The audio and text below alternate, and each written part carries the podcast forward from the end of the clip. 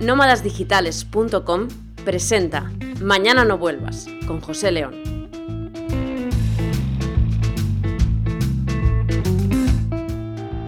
Hola a todos, bienvenidos a un nuevo programa de Mañana no vuelvas. Hoy os traigo una entrevista, una entrevista con una persona muy especial para mí, con Merche. Merche, pues ha sido la persona que me ha acompañado los últimos siete años y con ella he pasado mil cosas. Hemos vivido en Barcelona juntos, nos hemos mudado a Londres. Ella ha tenido que sufrir mis despidos, mi inconformismo, el nunca estar contento. Y la verdad es que hemos atravesado momentos muy buenos, momentos no tan buenos. No diría que, que hemos atravesado, atravesado nada especialmente malo. Y hemos tenido pues en siete años todo tipo de, de historias y hoy os traigo, quería traeros pues un poquito de, de mi historia aquí en, en este podcast. Vamos con la entrevista. Bueno, estamos aquí con Merche. Merche ha sufrido en sus propias carnes. Uy, qué carnes. mm, Te corté ahí. Estamos aquí con Merche. Merche me ha sufrido durante muchos años. Hola Merche, bienvenida. Mañana no vuelvas. Hola. Es la primera entrevista in situ, en persona, que tenemos aquí en este, en este tan escuchado programa. Bueno, la primera, en situ sí, pero la primera que tuviste fue la de tu queridísima madre. Que esa ya, vamos, yo creo que nos supera a, todo, a todos, pero con creces. He recibido mucho, muchos comentarios al respecto. Mi madre no tiene absolutamente ni idea de que ha salido en internet, como probablemente diría ella. Pero bueno, eh, algún día quizás se entere. No seré yo el que se lo diga. Ya seré yo. no os preocupéis.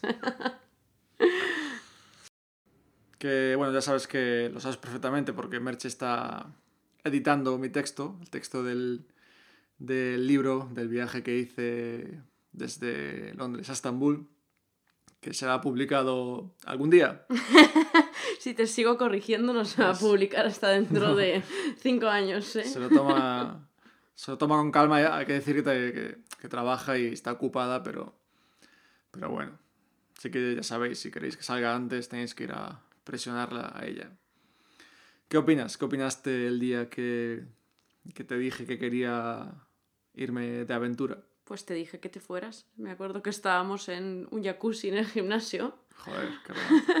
Sí, nada romántico. Un jacuzzi que olía a lejía, que apestaba, lejía, que te descoloría Picaba- todo, Picaba los ojos. todo el, el- el bikini, ¿no? Eh, pues estábamos ahí y tú, no, es que no sé qué, es que estoy deprimido, es que no voy a encontrar un trabajo, porque es que esto no me gusta, tal. Y siempre estabas con la idea de, "Uf, quiero ir a hacer algo, quiero hacer un viaje, quiero eh, irme a donde sea, quiero intentarlo, no sé qué, pero esto era un sábado, creo, o un viernes, no me acuerdo muy bien. Algo Y te sí. dije, pues vete. Ahí me, me acojoné, ¿eh? Dije, hostia, mierda. Yo quería que me dijeras que no. Bueno, pero estabas ya, te habías quedado sin trabajo. Y siempre estabas con la- el toma que toma, de quiero hacer algo, no hago nada con mi vida, no he viajado, no, no sé qué, pues vete. No tenías ni un duro, o sea, tenías muy poco dinero. Me fui con 600 euros. Pero la gracia era que ibas a hacer autostop, tampoco te Ujú. ibas a gastar el dinero en billetes de avión o en grandes lujos, ¿no? Y nada, ahí el tío se fue, se compró por internet un saco de dormir, se quería comprar una tienda de campaña el tío aquí, todo emocionado, menos mal que no la compró, No lo hubiese, bueno, igual, no, no lo hubiese utilizado. y un mapita para ir por Europa, Ujú. que ¿lo utilizaste o no? Sí, un par de veces. Para señalar a la gente que me paraba. Porque había veces que no quería darles el móvil. Porque pensaba, hostia, como les dé el móvil y arranquen, me quedo aquí en medio de sabe Dios dónde, incomunicado. Entonces les daba, les daba el mapa desconfiado. Y se los daba y le daban vueltas. Lo abrían porque no había esos mapas, ya sabes cómo son. Estos que se abren así trípticamente y no hay manera de entender ni cómo, cómo se abren a un, a un tal, pero cerrarlos ya es otra historia. De hecho, a veces se los daba, intentaban cerrarlo y al final me lo daban, me lo daban medio doblado, como diciendo, toma, toma esta mierda. Rollo película ahí, ya liaos, ¿no? De... Llévate- llévatela de aquí. No tengo, ni, no tengo ni idea de dónde vas ni qué, ni qué hacer con tu mapa. Pero bueno, fue una ¿Y experiencia. cómo viviste? guay, ¿no? Fue una experiencia guay. Ten- tuvo, tuvo un poco de todo, en general todo, todo bueno. ¿Cómo viviste tú esas semanas en las que estuve ausente, carretera abajo? Bueno, en realidad fueron unas semanas chungas también para mí, ¿eh? Porque había empezado en- a trabajar aquí en Londres y tú te fuiste de viaje, que no pasa. O sea, también fui yo la que te empujé no a hacerlo, pero para mí también eran semanas complicadas porque era en plan, venía de Barcelona, ya llevábamos unos meses, pero empecé a trabajar justamente cuando tú te fuiste. Y pues el, el hándicap de los, las primeras semanas de estar ahí en una empresa, todo en inglés, más perdida yo que, que, que vamos, que no sabía ni lo que me decían, no entendía nada, no me podía expresar, parecía imbécil y aún sigo pareciendo imbécil, pero bueno, he mejorado un poquito más. Pero bueno, a veces un poco nerviosa porque no sabía dónde estabas, no, no te estabas en medio de la nada, alguna vez sí que recibí algún WhatsApp tuyo ahí perdido de, o alguna foto, pero había días que a lo mejor sí que no, no sabía nada de ti todo el día. Pero bueno, estaba segura de que, de que ibas a conseguir llegar a, a tu objetivo, porque, porque sí, porque eres así. O sea, lo que te propones lo consigues. Casi siempre. ¿Qué más? ¿Tenías alguna preocupación más? Por que me pudiese ocurrir. O Hombre. que hubieses montado alguna película. No, películas, de montarme películas, no. O sea, me daba miedo que te pasase algo por el camino, de que te cogiese algún loco y tuvieseis un accidente de coche, cosas así, lo normal, entiendo. O sea, quedarte en la calle, no te ibas a quedar en la calle en ningún sitio. O si te ibas a quedar algún Bueno. día, o sea, podía pasar, pero Que no era poco probable. Y... Estuve a punto de, Pero era de poco echar noche probable. en medio de la nada. Era poco probable. Eh, lo que me daba miedo era eso, los peligros de quién era la gente que te iba a coger. Y lo Algún que- loco también. Algún loco y cómo iban a conducir, o si se dormía, o pasaba algo. Alguno o, también. o yo qué sé, te intentaban, yo qué sé, tirar ahí en medio de un, de un paraje perdido de la mano de Dios. Lo típico que piensas, ¿no? Pero tal y como iba avanzando los días y los momentos, pues ya me iba dando cuenta de que todo iba rodado. Después de este viaje, eh, bueno, me habían de- despedido, me fui de viaje, volví, estuve casi un año y algo trabajando y me volvieron a echar a, a la calle. ¿Qué, ¿Cómo te sientes tú con ese tema? O sea, no era la primera vez ya que lo veías, ni la segunda, creo que igual viviste conmigo Cinco. Cuatro, cuatro veces, creo. ¿Cómo, ¿Cómo te pilló que me vol- volviesen a echar a la calle? ¿Cómo te pilló aqu- aquella primera vez y esta segunda vez también? La primera vez fue la de... Estoy intentando recordar, porque ha habido veces que has dejado trabajos Hmm. o que has llegado a un acuerdo con la empresa para poder dejarlo y que todo esté bien y trabajar en tus proyectos, y había veces que te echaban a la calle. Entonces no sé muy bien, contamos la de la del trabajo de silla de segundo o tercer culo Ahí me echaron también. o alguna previa. No, solo la, la que estaba, la primera en Londres. Ah, la primera en Londres. Bueno, que ya fue un poco... No fue shock, porque no fue un shock, la verdad. Pero fue en plan más la preocupación de cómo vamos a pagar la vida aquí. O sea, porque estás eso, en un nuevo país, no sabes cómo funciona nada del paro. eh, te pilla por... sor- No fue por sorpresa tampoco, porque se veía que era en plan, estabas haciendo un proyecto que, que iba a morir, el jefe pasaba de ti, no te habías, bueno, reunido con nadie en mucho tiempo. Entonces más o menos era como que veías que la cosa se estaba muriendo, ¿no? Poco a poco. Pero... Pero fuera más, fuera más la preocupación de, de eso, de cómo pagar las cosas en Londres y después de verte que iban pasando semanas, iban pasando meses y no encontrabas trabajo de, de nada, de ninguna de las maneras. Y irme a casa y a trabajar y volver y verte en casa todo deprimido y en plan, no sé qué hacer con mi vida, sí que sé lo que quiero hacer, pero no puedo hacerlo, eh, era más frustrante aún, ¿no? También. Y, Y de la segunda vez, la segunda vez, bueno, la última, sí. ya Esta- nos, nos ha pillado un poco en una situación diferente también, dejando la casa, que nos ha empujado a, a poder también. La carta de despido nos ha ayudado a, a que pudiésemos dejar esta casa, que también pues, ha venido bien en ese aspecto. Esta última sí que no ha sido un poco diferente, ¿no? Supongo, para todos. Y además ahora con mi plan un poco en, en marcha de, de volar por ahí e intentar ser, ser escritor. ¿Cómo, ¿Cómo te ha pillado esta, esta segunda vez que has pensado y, y qué, qué, piensas de, de mi plan de querer ser escritor? Bueno, lo del despido en realidad me pilló un poco de sorpresa porque fue justamente antes de que te fueses de viaje. Entonces yo no sabía muy bien la situación. Fue, fue volver de tú del viaje y me explicaste la situación y al día siguiente te echaron. Entonces tampoco me imaginaba que te iban a echar porque tenías buena relación con, con tu jefe. Sí, la tengo aún. O sea, no era como otras veces que te han despedido porque es en plan, estaba claro que te llevabas mal con todo el mundo, con tu jefe y todo el rollo, ¿no? Pero... Fue, fue un poco raro, fue un poco raro. Esta sí, vez. Aún, aún la verdad no entiendo muy bien no, el porqué. Yo creo que o sea, no, no tenía ninguna razón no lo aparente. Ni él tampoco, pero bueno. Se inventó alguna cosa por decirte sé, algo y ya está. Cuadró ¿sabes? así y ya está. Pero bueno, a la vez, pues eso, el punto positivo de lo de ser escritor era ya lo que tenías que haber hecho hace tiempo. Haber eh, tirado por ese camino y no haber seguido buscando trabajos de, de programador año tras año por la obligación de tener que pagar unas unas, una casa, un, una vida en, sitios que a lo mejor te ha venido bien también, pero bueno, eh, ahora es el momento. Tienes dinero ahorrado, tienes que optimizarlo a tu manera, sabes ya, tienes un plan ahora mismo ya de lo que realmente quieres, porque también has ido cambiando un montón de planes durante todos estos años, desde que te conocí hasta ahora han cambiado, vamos, todos los proyectos que tenías en la cabeza. Y...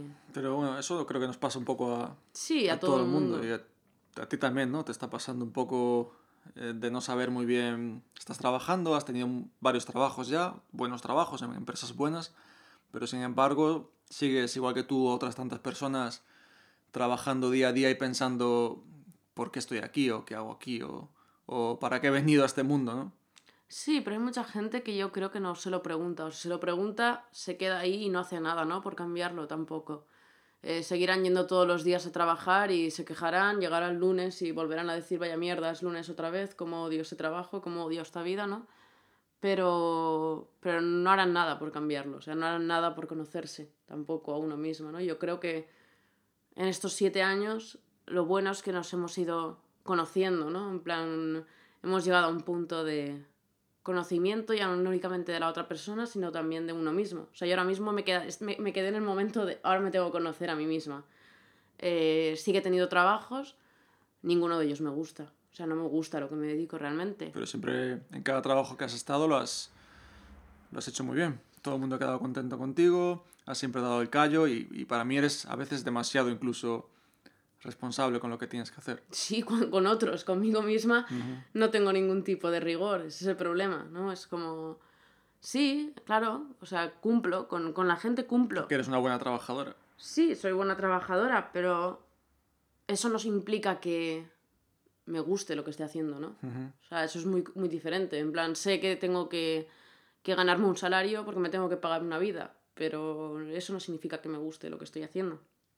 ¿Y crees que yo hago bien dejando todo mi carrera de 10 años programando para dedicarme a algo completamente tan complicado como escribir y, y, hacer una carrera de ello? Sí, yo creo que sí. O sea, todo el mundo necesita en algún momento de su vida empezar desde cero. Sobre todo si, si no quieres tener la vida que... O sea, hay mucha gente que está contenta con su vida y ya está. Y está bien, ¿no? Pero yo creo que la mayoría de la gente no está contenta o no, o no le gusta lo que hace en su día a día. Y muchos de ellos llega un momento de su vida en que deciden cambiar, como has hecho tú, y otros deciden quedarse tal y como están y tener una vida pues menos feliz. Pero yo creo que, que sí, que es el momento de que lo hagas ya. ¿Es esto o si no seguirías qué? ¿Amargado en una oficina por cuántos años más? ¿10 años más? ¿20 años más? Y seguirías siempre en el mismo punto. Yo creo que ahora es el momento de que despegas o, o, nada, ya. ¿Y tienes fe de que lo puedo llegar a conseguir o no? ¿Qué opinas? Yo siempre tengo fe en ti. ¿Por qué? Porque siempre, de, o sea, cuando hablas de tus proyectos personales eres como otra persona completamente diferente. O sea, todo el mundo que está a tu alrededor, no sé cómo lo haces, pero confía en ti. Cuando hablas de cosas que tú quieres hacer, proyectos personales, es como que transmites en cambio, cuando estás en una oficina, no eres la misma persona, no, no transmites lo mismo, ¿no? Entonces, yo creo que ya no solo yo, ¿eh? sino toda la gente que, que te rodea actualmente, todos tus amigos, eh, creen que lo puedes conseguir. El que lo tienes que creer eres tú.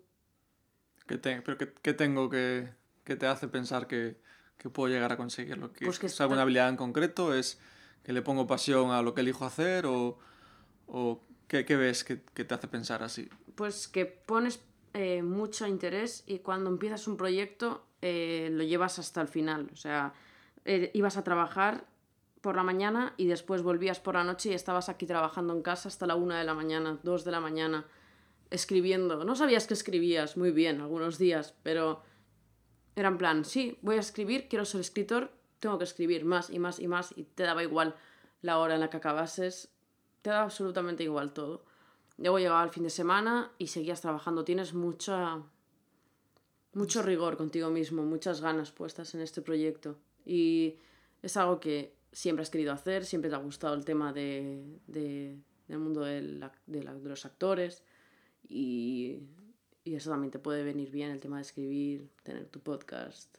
También enseñar a otros, ¿no? Motivar a, a la gente, porque tú también eres una persona que motiva a otra gente a que cambie, a que piense de otra manera. Luego la gente puede cambiar o no, puede dejar de pensar de una manera u otra, ¿no? Pero, pero yo creo que sí que lo vas a conseguir. ¿A ti te motivo o te desmotivo? Hay veces que me desmotivas, pero porque te veo ahí a tope y es como si yo estoy sentada en el sofá o quiero ver una película o una serie, es como, me cago en la leche, tengo que hacer algo, ¿sabes? Es como este tío está aquí dándolo todo y, y yo aquí estoy haciendo la, la, vaga. Es duro vivir con alguien que siempre está trabajando. Es duro, es duro porque tú te sientes mal con una, con una misma de mierda, debería estar haciendo algo, pero uf, no puedo, ¿sabes? Lo único que me apetece ahora mismo es estar aquí viendo una, una película o una serie, pero este tío está aquí dándolo todo. Después si me quejo y digo algo de, uh, qué mierda de trabajo, no me gusta, qué vida más mala que tengo, me viene él y me dice, ah, pues ponte a trabajar como yo hasta las tantas de la noche. El problema es saber qué quieres hacer. Ese es el gran problema, creo yo, que te enfrentas, ¿no? Sabes que no te gusta la vida que llevas, pero lo más complicado es saber qué quieres hacer. Eso es lo que tú ya tienes claro ahora mismo. Pa- para mí ya no solo el qué, porque he empezado haciendo proyectos en internet, he intentado hacer startups, una startup de viajes, y esto no tenía nada que ver con escribir. Y ahora mm, quiero escribir. O sea, no es, para mí no es tanto el qué, sino, si- siempre te lo he dicho, ¿no? que es el por qué, por qué lo hago. En mi caso es, como ya sabes, para buscar esa libertad y poder hacer lo que me dé la gana con mi tiempo, no tener que dar explica- explicaciones a nadie, poder entrar y salir a donde me dé la gana, coger un avión, quedarme en casa, eh, organizar mi vida. Para mí es lo que me mueve de todo, no es qué hago. Porque puedo estar programando para mí, puedo estar escribiendo, puedo estar haciendo un podcast, puedo grabar vídeos, pero no es qué estoy haciendo, sino más bien por qué, que es lo que al final me lleva a ponerme a trabajar cuando vengo de trabajar, porque estoy buscando esas, intentando llegar a ese, a ese punto de libertad. Para mí no es el qué, porque el qué puede cambiar, pero mientras encuentro el estilo de vida que estoy buscando, ahí es donde creo que va a residir un poco mi, mi felicidad. A ver, estoy de acuerdo, sí, el por qué es lo que te motiva, ¿no? Pero para mí también es importante saber qué quieres hacer. Porque, vale, yo llego a casa y digo, vale, venga, me pongo aquí delante del ordenador. ¿Y qué hago? No sé lo que hacer. Abro el ordenador y sí, me gustan estas ciertas, me gustan estas cosas, pero lo suficiente como para estar aquí hasta la una de la mañana trabajando. Claro, pero los- las razones esas que te empujan es, yo las encuentro en el porqué. Pienso, esto me gusta más o menos, pero me puede acercar un poco más a, a mis porqués. Y eso es lo que, lo que me motiva a echar horas, básicamente. Bueno, pues ya lo sabéis todos. Pensad el por qué. El porqué es importante. hacer Que, también es importante, claro, no vale hacer cualquier cosa, pero, Es en plan, a ver, ¿qué me apetece? Pues me pero apetece. si tienes tus porqués claros, los puedes alinear con lo que, quiere, con lo que quieres hacer. Sí, Pero sin tus porqués mm, es mucho más difícil porque cuando tienes un porqué es más fácil. En mi caso, quiero ser libre, quiero tener flexibilidad, quiero tener pues que te da, ¿no? Tener poder viajar y poder estar donde tú quieras. Hay cosas que no entran ahí, entonces hay cosas que nunca haría porque no entra en, ese estilo de vida. Entonces, por lo menos, tener el porqué ayuda a cerrar un poco el campo a lo que te, a lo que te quieres dedicar. Muy bien, pues muchas gracias por estar aquí en Mañana No Vuelvas. y creemos que deberías tener tu propio podcast. Eso no lo sé. Estamos utilizando el mismo micro y, Me voy a comprar uno, ¿eh? y su voz suena mucho mejor que la mía. Creo, creo que me voy a comprar uno. O me lo vendes. Hasta la próxima, señor José León y audiencia. ¿Qué te ha gustado? ¿A mí sí? ¿A ti? Espero que os haya gustado la entrevista, que hayáis aprendido un poco más de mí, un poco más de, de mi vida y nos vemos en el próximo episodio de Mañana no vuelvas. Ya sabéis que si queréis me podéis enviar vuestros comentarios al correo electrónico jose@nómadasdigitales.com. Nos vemos la próxima semana desde Polonia.